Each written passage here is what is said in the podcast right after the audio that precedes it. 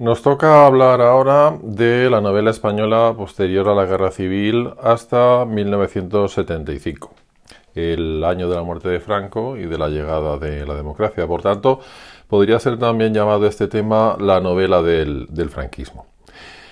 En este primer podcast pues vamos a hablar de los puntos 1 y 2, los novelistas del exilio y la novela existencial de los años 40. Eh, hay muchos novelistas republicanos que precisamente debido a la llegada del franquismo, eh, a la victoria del bando franquista en la guerra civil, pues tuvieron que exiliarse. Eh, de entre todos ellos, autores, novelistas de, valía, tenéis citados pues unos cuantos en este primer apartado. Los temas eh, que suelen tratar son el recuerdo de España, eh, también novelas que tratan acerca de la guerra civil eh, y sobre todo la reflexión existencial que es un tema precisamente típico de los años 40, no solamente en España, sino también en toda Europa. De entre todos estos autores, pues podemos señalar, podemos sobresalir a Maxau, eh, que eh, tiene pues el ciclo de los campos, campo cerrado, campo de sangre, eh, campo abierto. es como un conjunto, un ciclo de novelas históricas donde va narrando los orígenes de la guerra, la misma guerra y los primeros años del exilio. con, un, con, un, lenguaje que podríamos denominar realista, pero que sigue de vez en cuando teniendo alguna nota de eh, estilismo verbal. También podríamos citar a Francisco Ayala. Francisco Ayala destaca sobre todo por sus colecciones de cuentos. Es un gran cuentista, autor de relatos cortos, como por ejemplo Los usurpadores de 1949. En los cuentos de Francisco Ayala casi siempre eh, aparece como tema repetitivo una reflexión sobre el poder, la violencia y sobre los sistemas políticos que conducen, eh, que conducen a ella. Otra autora que también tenemos que destacar eh, es Rosa Chacel. Eh, Rosa, Chacel fue la autora de Memorias de Leticia Valle de 1945. Es una novela que podríamos denominar de indagación psicológica acerca pues eso, del primer amor de una adolescente. Eh, también es muy destacable Ramón J. Sender. Ramón J. Sender, autor de Requiem por un campesino español, eh, una novelita corta publicada en 1953 donde trata pues de los problemas de conciencia que tiene un cura que ha eh, denunciado pues a, su mejor amigo. También fue autor de una novela autobiográfica, una autobiografía crónica del alba, eh, donde pues va contando pues toda su vida prácticamente desde la infancia hasta la madurez. Y por último, también tendríamos que citar a Arturo Barea, autor de La Forja de un Rebelde. Es una novela también autobiográfica donde va contando pues, eh, toda su vida desde la infancia. Pasó por la guerra de Marruecos, también eh, sufrió, vivió la guerra civil. Es muy interesante precisamente pues, por esa presentación novelesca que hace de esos dos conflictos bélicos en los que tuvo que participar. Todos estos novelistas eh, publicaron sus obras eh, en el exilio. ¿eh? Estuvieron viviendo en el exilio, bien en Hispanoamérica, en Estados Unidos, en Londres, en el caso de Arturo Barea. ¿Qué es lo que ocurría mientras tanto en España? Pues en España durante los años 40 se desarrolló una censura brutal, una censura brutal que acabó, diríamos, con esa generación de autores republicanos eh, que estaban haciendo pues, una novela diferente. Eh, la novela experimental, la novela deshumanizada, la novela lírica, eh, la novela filosófica, todo eso se terminó con, con la llegada del, del, bando franquista. La censura no permitía ningún tipo de reflexión acerca de la situación de la mm, de España durante los años 40. Eh, era una censura, ya digo, eh, que no permitía la publicación de ninguna novela crítica con, el, eh, con la España contemporánea. Y eso provocó que se volviese a una novela realista, novela realista decimonónica, una novela pues bastante pobre. A veces esa novela era una novela de propaganda, como por ejemplo la obra de Agustín de Foxá en Madrid de corte a checa, que se dedicaba sobre todo a eh, denunciar pues, los desmanes del bando republicano durante la guerra civil. era una novela que presentaba al bando republicano como los absolutamente malos, una novela muy maniquea. Otras novelas eh, que estarían más dentro de ese realismo conservador, moralismo conservador, pues hay obras de Zunzunegui, Ignacio Agustí, Rafael Sánchez Mazas, José María Gironella, pero eh, son obras que en la actualidad eh, ya han perdido, diríamos, bastante, bastante vigencia. Son además las novelas, diríamos, de los vencedores de la guerra civil. Eh, los perdedores evidentemente pues no, no, fueron publicados. Es más, hubo eh, una censura eh, muy directa sobre las obras que podrían tener cierto tufillo republicano que habían sido publicadas antes de la guerra civil. Es decir, esos autores no se reeditaban, no se reimprimían precisamente por motivos ideológicos. De entre toda esta maraña, de entre todo este conjunto de novelas eh, que tenían pues una orientación falangista, franquista muy clara, eh, hay de entre todas ellas dos novelas que destacan y, ah, diríamos por su diferencia, que son las novelas La familia de Pascual Duarte de Camila José Cela y Nada de Carmen Laforet. Se ha dicho que eh, esta novela es una novela existencial, existencialista, básicamente porque trata de los problemas del ser humano en un mundo eh, hostil que solamente le provoca angustia.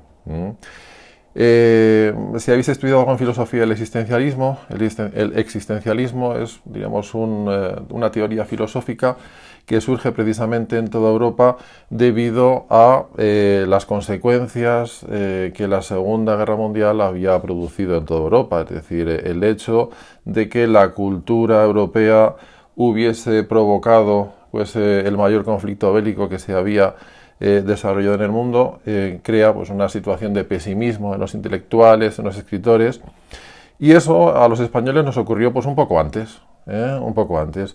De ahí precisamente esa temática existencialista que habla de la muerte, del paso del tiempo, la adaptación, la soledad, la frustración vital, en autores españoles como estos dos que acabamos de, de citar. la familia de Pascual Duarte, eh, por ejemplo, publicada en 1942, podríamos decir que es la novela que cuenta las eh, peripecias eh, de un asesino en serie, los hechos de un asesino en serie. Es una novela que desarrolla pues, un naturalismo exacerbado, es decir, que presenta dentro de la novela fundamentalmente escenas de sexo y de violencia. A esa presentación explícita de sexo y violencia eh, se le llamó eh, tremendismo, se le aplicó esa etiqueta. Eh. Se habló mucho de novela tremendista y hubo algunos autores que intentaron seguir por ese camino, pero fue pues una tendencia que no, no triunfó. Y en cambio sí que hay otra novela, Nada, de Carmen Laforet, de 1945, que, eh, según mi modesta opinión, es mucho más valiosa que La familia de Pascual Duarte. Es una novela que narra pues, las, eh, la historia de una joven que va a estudiar a Barcelona y allí se encuentra con una familia mm, que la acoge, pero que es una familia lamentable, todos tienen graves problemas, todos tienen una historia anterior, una historia oculta.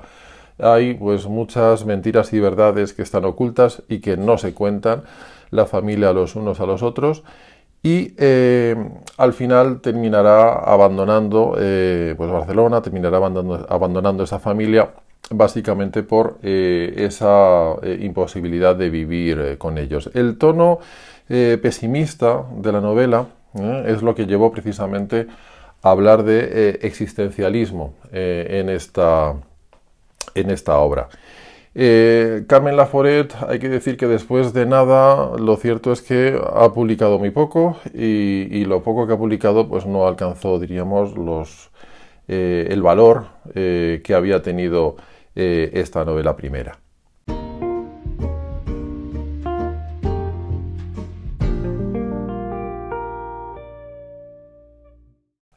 Vamos a hablar ahora de la novela social de los años 50.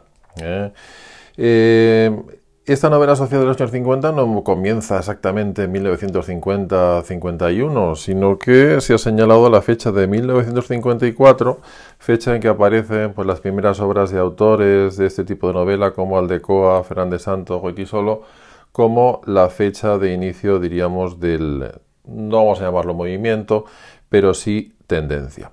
¿eh?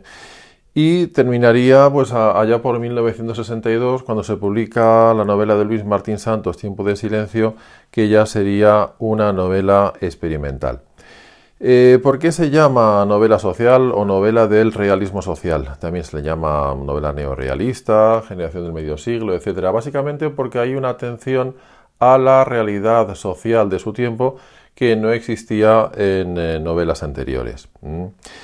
De todas maneras, eh, esto no se cumple a rajatabla en todas las novelas de este periodo, sino que podemos eh, distinguir eh, dos corrientes distintas dentro de ella. Una es el objetivismo y la otra es el realismo crítico. Vamos a empezar con la primera, la novela objetivista. La novela objetivista tiene como referencia más clara y más próxima la novela del Nouveau Roman francés, que eh, tenía precisamente también eh, como eh, características las descripciones objetivas, narraciones simultáneas de dos secuencias, la importancia de los objetos, el entorno, etc. Y en España, pues tiene características que serían las siguientes. Primero, la idea de que el narrador debe desaparecer, el narrador no debe estar presente. Se utiliza un narrador en tercera persona, pero eh, objetivo. Es como una especie de cámara cinematográfica que va contando todo lo que sucede delante de sus ojos, pero que no hace valoraciones, no hace juicios, no hace comentarios. Está completamente ausente de la trama. Precisamente porque como el narrador está ausente, eh, los personajes tienen que dialogar mucho y esa importancia del diálogo es fundamental. Eh, a través del diálogo los personajes se presentan, los conocemos. De esa manera los lectores tienen que hacerse una idea por sí mismos de cómo es la personalidad, de cuáles son los objetivos de esos personajes sin ningún tipo de intermediación del narrador. También se produce en esta novela una condensación espacial y temporal. Habitualmente eh, los argumentos ocurren en espacios o bien cerrados o bien muy delimitados y eh, suelen también eh, tener un desarrollo temporal, un tiempo interno pues muy reducido, unas horas, a veces un día, poco más. Es decir, esa idea de la novela decimonónica realista donde una narración llegaba a abarcar años, décadas, eh, la novela eh, objetivista pues no, no lo admite. También podríamos señalar la existencia de protagonistas individuales, pero que son representativos de una determinada clase social. Y también eh, tendríamos que citar la linealidad narrativa. Son obras en las que la estructura cronológica lineal es lo más, diríamos, la más frecuente, la más eh, a la que recurren más los, autores. ¿eh? Eh, eso lleva a que no haya ni flashback y no haya tampoco anticipaciones de lo que va a ocurrir. La otra tendencia es el realismo crítico, que bueno, comparte algunos de estos rasgos que hemos citado con el objetivismo, pero tiene como peculiaridad el ser una novela de denuncia de las injusticias eh, que viven los españoles eh, de los años 50. Es una novela de denuncia de la explotación laboral, de las injusticias sociales, eh, de problemas políticos, siempre evidentemente explicados de una manera a veces oblicua, con la intención de eh, esquivar a, la censura. ¿eh? Digamos que hay una intención de crítica social pues mucho más explícita que en las novelas objetivistas. Eh, este movimiento, tendencia de realismo crítico, fue promovido por el Partido Comunista de España, que efectivamente pues, difundió la consigna de que había que hacer, que había que escribir novelas que de alguna manera concienciasen a los lectores eh, de las injusticias que se estaban viviendo en España para que de esa manera eh, se levantasen en contra del eh, régimen de Franco. Eh, novelas que evidentemente tendrían que estar dirigidas pues, al pueblo español que sufría eh, esas injusticias. Lo que ocurre es que el pueblo español en los años 50 pues, no, no fue muy receptivo frente a esta novela porque tenía otros problemas, diríamos, más acuciantes, eh, como era la supervivencia del día a día. Pero sí que influyeron en esa, diríamos, juventud universitaria que luego pues va a dar lugar a mayo de 68 y que van a ser precisamente pues, los primeros eh, dirigentes políticos de la, transición democrática.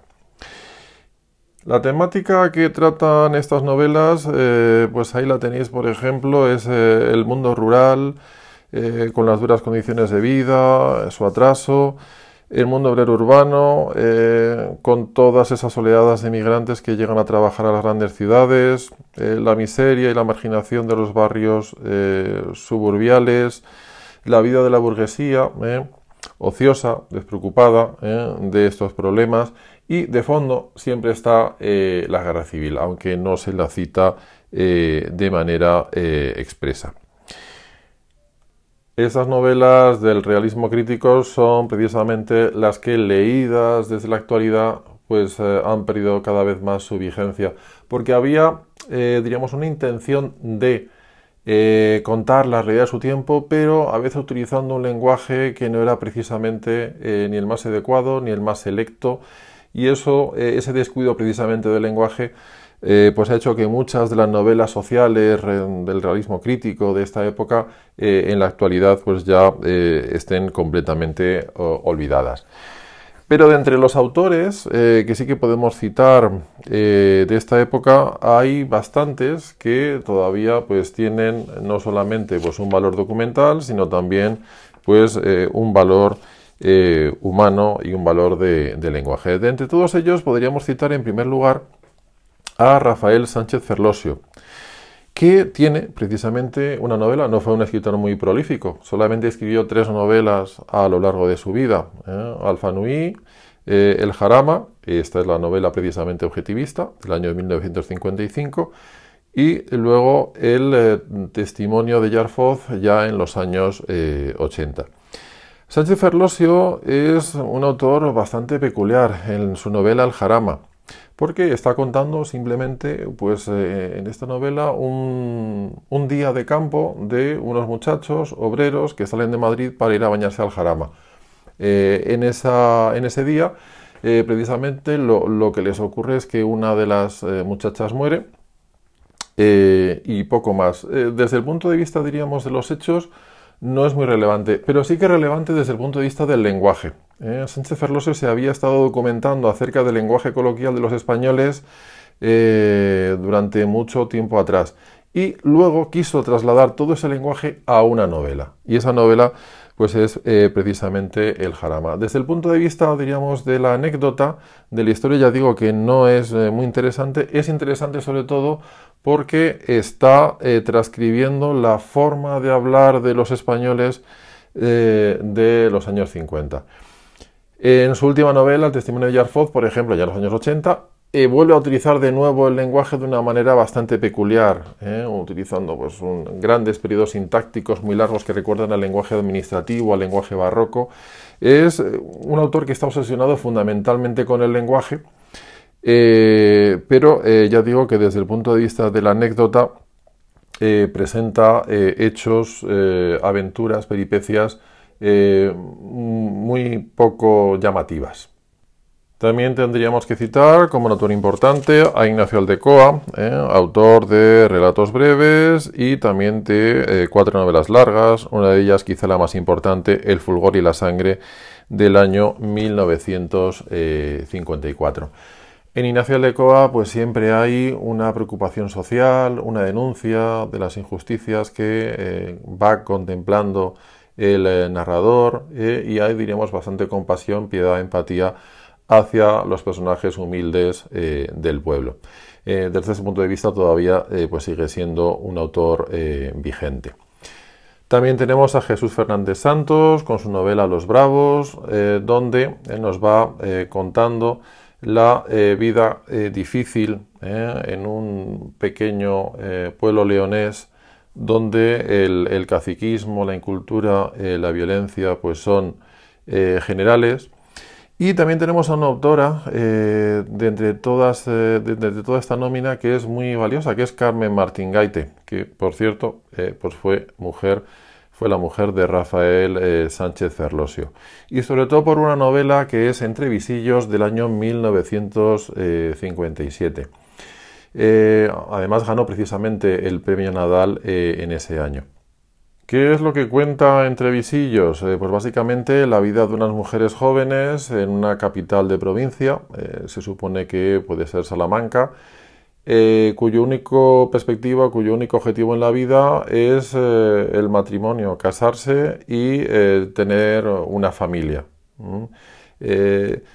se está presentando precisamente una situación de la mujer, una denuncia de la situación de la mujer subordinada al hombre, a sus deseos, a, diríamos, a lo que quiere el hombre únicamente y desde ese punto de vista eh, pues es, eh, diríamos, bastante valiosa. ¿eh? Bastante valiosa y desde el punto de vista también de la presentación de la trama y del argumento, pues bastante original. Además de Carmen Martín Gaite, Fernández Santos, Aldecoa y Sánchez Ferlosio, pues también hay otros escritores que produjeron novelas del realismo social como Jesús López Pacheco con su novela Central Eléctrica o Caballero Bonal con dos días de septiembre. De todas maneras, estos son solamente algunos de los autores que escribieron novela del realismo social. La nómina sería mucho más larga y hay muchos más autores que escribieron dentro eh, de esta tendencia.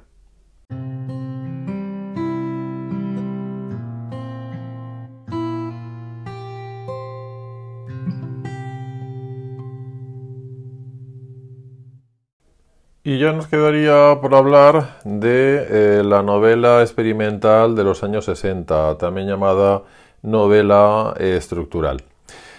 Eh, después del abandono de, eh, diríamos, las ideas del realismo social de los años 50, básicamente los autores se dieron cuenta de que la idea del compromiso político a través de la literatura pues estaba dando muy pocos resultados los autores vuelven de nuevo a fijarse en el lenguaje, en la parte formal de eh, las novelas. Eh, se supone que esta novela experimental nace con Tiempo de Silencio de Luis Martín Santos en el año 1962. ¿eh? De ese mismo año es también la novela de Mario Vargas Llosa, autor peruano, La ciudad y los perros, que ganó el premio Biblioteca Breve y empieza la introducción eh, con ella de la novela hispanoamericana eh, y en la novela, digamos, en España y la influencia que a su vez ejerció sobre la novela eh, española. los años 60 pues son también los años en que empiezan a conocerse y a leerse de primera mano autores europeos experimentales como Proust, Joyce, Kafka, Follner, Follner americano, y también son los años del estructuralismo, de los estudios estructuralistas, eh, tanto del lenguaje como de la eh, narración. Eh, ¿Qué es lo que pasa también en los años 60? Pues que la trama de las novelas pierde importancia, la anécdota, la historia pierde importancia y empieza a, ver, a verse las obras literarias y en concreto empieza a verse la novela fundamentalmente como una obra de, lenguaje. ¿eh? Se busca pues, a veces una narración autosuficiente que no tenga ninguna relación con la realidad y que sea en sí misma una obra, diríamos, de valor por la utilización, el uso del lenguaje que presenta. De entre las características de esta novela experimental, pues podemos eh, señalar varias. Eh, en primer lugar, lo que ya acabamos de comentar, y es que la trama narrativa, la anécdota, la historia, pues pierde importancia. Eh, los personajes, pues por los personajes se reduce su número, a veces eh, se queda la novela únicamente con eh, el personaje protagonista, un personaje protagonista que eh, muchas veces no es descrito, no es, perfilado, sino que se convierte pues, en un ser amorfo que no tiene ni siquiera personalidad. En cuanto al espacio, pues también hay una, una reducción espacial y a veces ese espacio, ese ambiente, pues no tiene ninguna importancia y desaparece completamente de la novela. Eh, pero lo más importante, los cambios, diríamos más importantes dentro de la novela, se refieren al tiempo, al tiempo novelesco. el tiempo novelesco si decíamos en el anterior eh, audio que la novela del realismo social eh, había optado por una estructura cronológica lineal, habría que decir que la novela de, experimental de los años 60 opta por eh, todo lo contrario, opta por provocar, incluir flashback, anticipaciones o simplemente por presentar una historia que está completamente desordenada, que es como una especie de rompecabezas o de laberinto eh, temporal. Eh, esto básicamente, ¿qué intención tiene? Pues simplemente eh, lo que quiere provocar es que el lector tenga que reordenar la trama, la historia, el argumento dentro de su mente, dentro de su cabeza. Exige a un lector mucho más preparado, a un lector mucho más dispuesto a entender la novela, mm, diremos mucho más exigente, eh, que el lector de la novela del, realismo social. Eh, por eso se ha dicho, o se le ha llamado también esta novela, novela estructural, porque la estructura del laberinto textual, del laberinto textual y a veces eh, con un final abierto provocan que sean novelas desde el punto de vista, diríamos, de la construcción muy originales. También tenemos innovaciones con respecto a los narradores. A veces vamos a tener la utilización de diferentes tipos de narradores, narrador en primera persona, narrador en tercera persona, narradores en segunda persona. Lo más normal es que exista un punto de vista múltiple, es decir, que los diferentes personajes se conviertan en narradores, se vayan contando su propia visión de la historia. Esto no es más que un rasgo que sirve para eh, indicar que la verdad absoluta es eh, imposible de conocer, porque cada cada personaje, cada narrador nos va dando su versión eh, de la historia. Es una manera de indicar la relatividad eh, del conocimiento. Eh, vamos a tener también a veces fragmentos metaliterarios. La metaliteratura es la literatura que habla de la propia literatura, del propio proceso de creación literaria. Por ejemplo, el típico eh, la típica el típico pasaje en el que el eh, autor se muestra bloqueado eh, ante la página en blanco y no es capaz de seguir. Y también con, por lo que respecta al lenguaje, pues vamos a tener bastantes innovaciones. Desde un léxico rebuscado, exótico, rupturas sintácticas, oraciones muy largas, complejas, también la utilización del léxico vulgar, coloquial. Eh, diríamos que todo cabe dentro de esta novela mientras sea llamativo desde el punto de vista eh, lingüístico. Y por lo que respecta a los recursos técnicos, pues tenemos una gran variedad. ¿eh? monólogos interiores, fragmentos de texto eh, que, se, que, se, incluyen eh, dentro de la novela pero que no pertenecen eh, a ella de una manera directa, sino que han podido ser extraídos, por ejemplo, de periódicos o de manuales de otro tipo.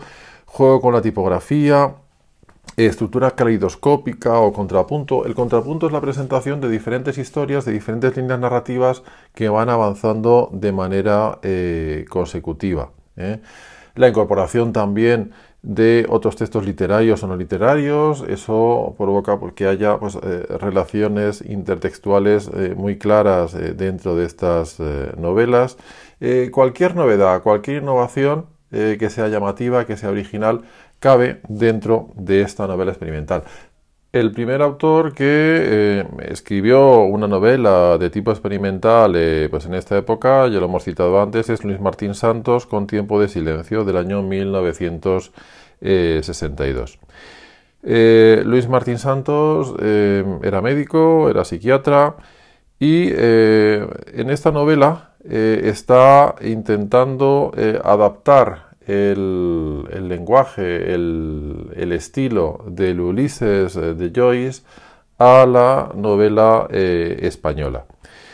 Eh, es una novela llamativa por muchos sentidos, porque está utilizando todo tipo de recursos técnicos de los que hemos citado antes. es decir, el, el monólogo interior, por ejemplo, aparece, aparecen referencias intertextuales, aparecen eh, creaciones lingüísticas, palabras, eh, diríamos, originales suyas.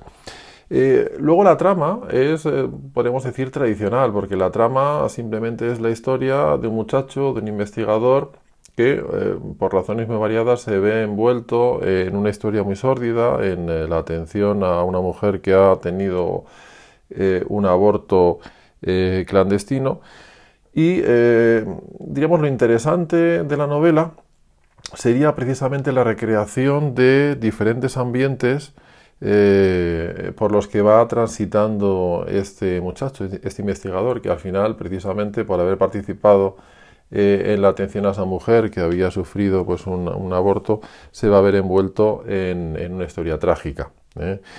Eh, diríamos que lo importante es sobre todo el tratamiento de la historia desde el punto de vista del lenguaje y no tanto, eh, diríamos, la, eh, la historia en sí misma, porque la historia en sí misma podría ser perfectamente la historia de una novela del realismo social.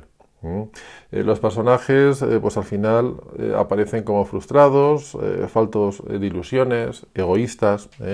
Hay, diríamos, un, pesimismo también en la novela que es producto pues de la observación de la, de la sociedad española de su tiempo. Otro novelista también bastante importante es Juan Marsé. Juan Marsé tiene una novela de esta época, Últimas tardes con Teresa, del año 1966 donde además de los típicos elementos eh, técnicos innovadores, eh, destaca sobre todo porque es la crítica de eh, unos jóvenes burgueses progresistas universitarios que a la hora de la verdad tienen pues muy poco interés por, por cambiar la situación del pueblo y sí por continuar con sus privilegios de, clase y de familia. También tenemos a Juan Menet, ¿eh? Juan Menet eh, con su obra Volver a esa región, eh, que es un autor difícil, complicado, tiene como modelo a Henry James, utiliza una sintaxis muy complicada, con frases larguísimas, enormes, con un montón de incisos, aclaraciones, digresiones, y en las que a veces la trama pues, es mínima. Es en las novelas de Benet muy difícil identificar eh, lugares, acciones, personajes, básicamente porque el autor pues, no se lo pone muy fácil al, lector. ¿eh? De hecho, eh, a los aficionados a las novelas de Benet se les llama venetianos como si se, como si se tratase de una secta así muy, muy especial de iniciados. Y luego tendríamos también, por ejemplo, a otro autor importante como Luis Goitisolo, con su eh, novela Antagonía, ¿eh? donde hay pues bastantes referencias culturales, ya va digamos apuntando el culturalismo eh, en esta época, ingredientes, ingredientes autobiográficos,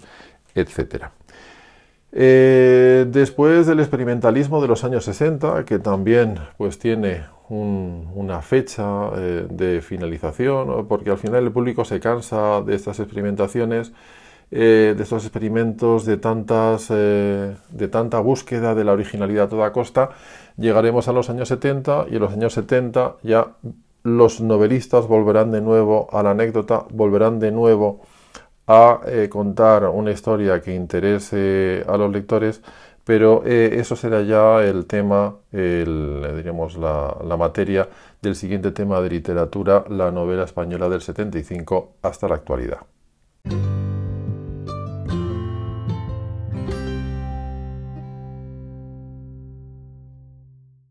En este audio vamos a hablar de los grandes maestros de la novela de este periodo, que son Gonzalo Torrente Ballester, Miguel Delibes y Camilo José Cela. Eh, vamos con el primero.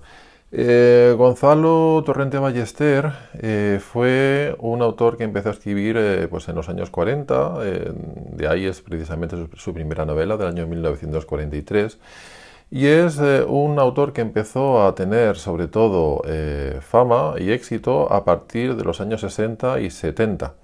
En los años 60 con una novela que podríamos denominar de realismo mm, pues más tradicional, Los gozos y las sombras, eh, que bueno, fue llevada a la televisión, fue una serie de televisión que tuvo bastante éxito en los años 80 y sobre todo por una novela experimental, la saga Fuga de JB del año 1972. Eh, esta novela diríamos que es bastante importante porque eh, es una novela que está mostrando pues todas las técnicas experimentales de, la novela experimental de los años 60 y al mismo tiempo está haciendo parodia de ella.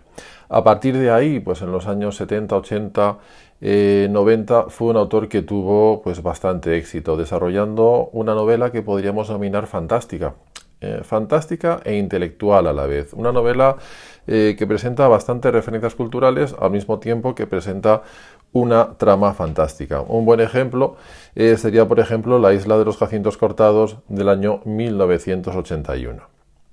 Otro autor del que tenemos que hablar es Miguel Delibes. Miguel Delibes también empezó a escribir en los años 40 con La sombra del ciprés alargada, que tuvo el premio Nadal en 1947 y a partir de ahí se convirtió pues en una referencia obligada publicando eh, prácticamente novelas eh, de manera regular. ¿eh? La siguiente novela, por ejemplo, es El Camino de 1950, la siguiente La hoja roja del 59, etcétera, etcétera, y muchísimas otras más.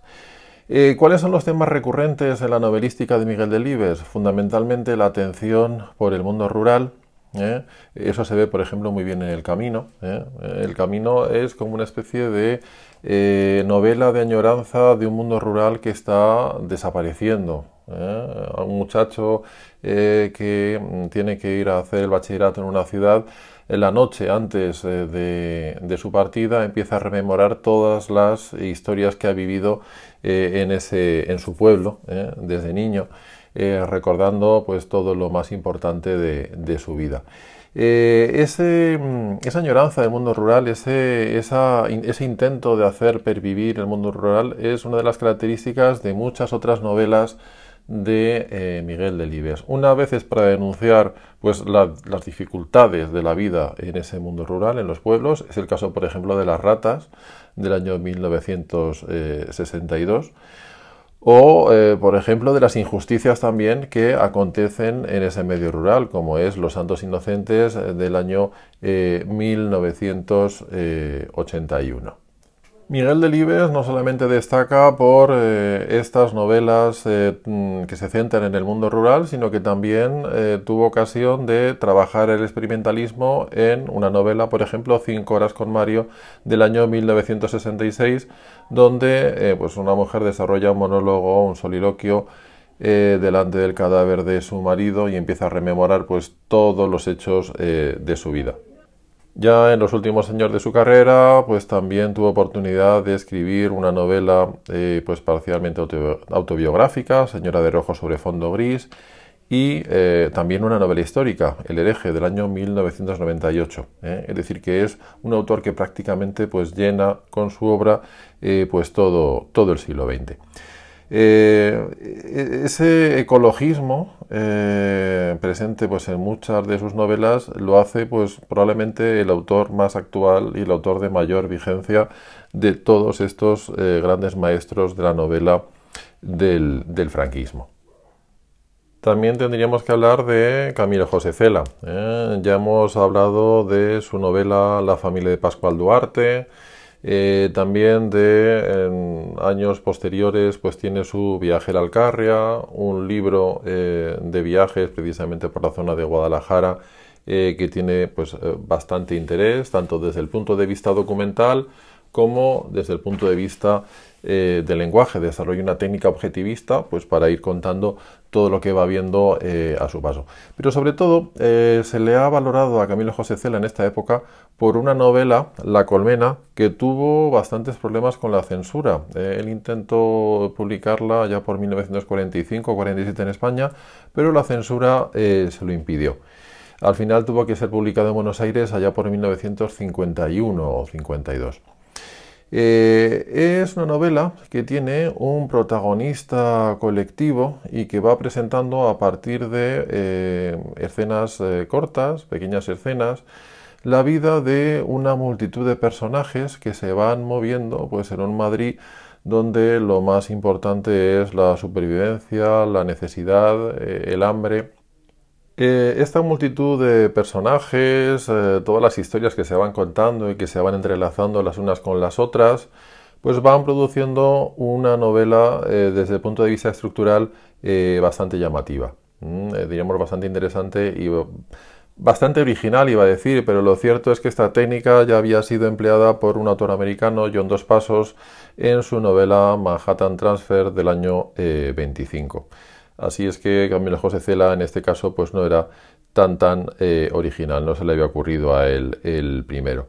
Pero sí que es verdad que estaba dando cuenta precisamente de eh, esa incertidumbre de la vida, eh, del destino, del ser humano, de los personajes, que realmente no saben cómo va a ser su futuro. Iba a ser la primera novela de una serie llamada Caminos Inciertos, pero eh, Camilo José Cela no, la continuó. A partir de ahí, Camilo José Cela pues, se convierte en pues, una presencia constante en la novelística porque publica de manera regular todas sus novelas y va pasando por diferentes eh, etapas. ¿eh? Por ejemplo, en los años 60 escribe una novela experimental, Oficio de Tinieblas 5, que presenta pues, una estructura bastante peculiar. Está construida mediante lo que él llamaba mónadas, eh, párrafos de más eh, o, menos extensión, pero que no presentan eh, ni mayúsculas ni ningún tipo de puntuación, ni puntos ni comas. Entonces eran como una, especie de letanías que tienen que ser leídas de corrido para ir de esa manera comprendiendo la novela. Eh, más adelante, en los años 80, pues tiene otra novela, Mazurca para dos muertos, eh, eh, donde va presentando una saga familiar, pero también se le adjudicó que, recordaba mucho esta novela a los 100 años de soledad de Gabriel García Márquez. Y al final de su vida, pues tuvo, diríamos, no sé si la desgracia, de ser acusado de plagio en una de sus novelas, Madera de Boj. Fue eh, al final eh, premiado con el Nobel, el Nobel de Literatura, pero también es verdad que es una figura que conforme va pasando el tiempo y la crítica literaria lo va poniendo en su sitio, diríamos que va quedando en su justo lugar, que no es digamos, un lugar tan preeminente ni tan grande como era hace unos años. Y ya para terminar, tendríamos que hablar de otro autor bastante importante, Álvaro Cunqueiro, eh, que en principio escribe en gallego, eh, pero luego también es traducido al castellano. ¿Por qué es importante este autor? Porque eh, muy pronto, incluso antes que Gonzalo Torrente Ballester, desarrolla un tipo de novela culturalista, eh, fantástica, que ahora mismo es muy atractiva. ¿eh? Novelas como por ejemplo Las Crónicas del Sochantre, eh, Merlín, y Familia, Un hombre que se parecía a Orestes, juega con personajes de la cultura, de la literatura europea universal, para construir novelas de ambiente gallego que podríamos denominar fantásticas, humorísticas. Es un autor que todavía en la actualidad pues, tiene bastante vigencia y que es eh, un placer leer. Además es importante porque casi siempre se ha dicho que la literatura española tiene sobre todo un fondo realista. ¿eh? Habréis escuchado que el realismo es una característica fundamental de la literatura española desde el poema de Mio Cid, pasando por el Lazarillo de Tormes, Don Quijote de la Mancha, y parece como si la literatura española no pudiese trabajar también la fantasía eh, y la imaginación. Y no es cierto. ¿eh? Autores como, Gonzalo Torrente Ballester y Álvaro Cunqueiro demuestran precisamente todo lo contrario.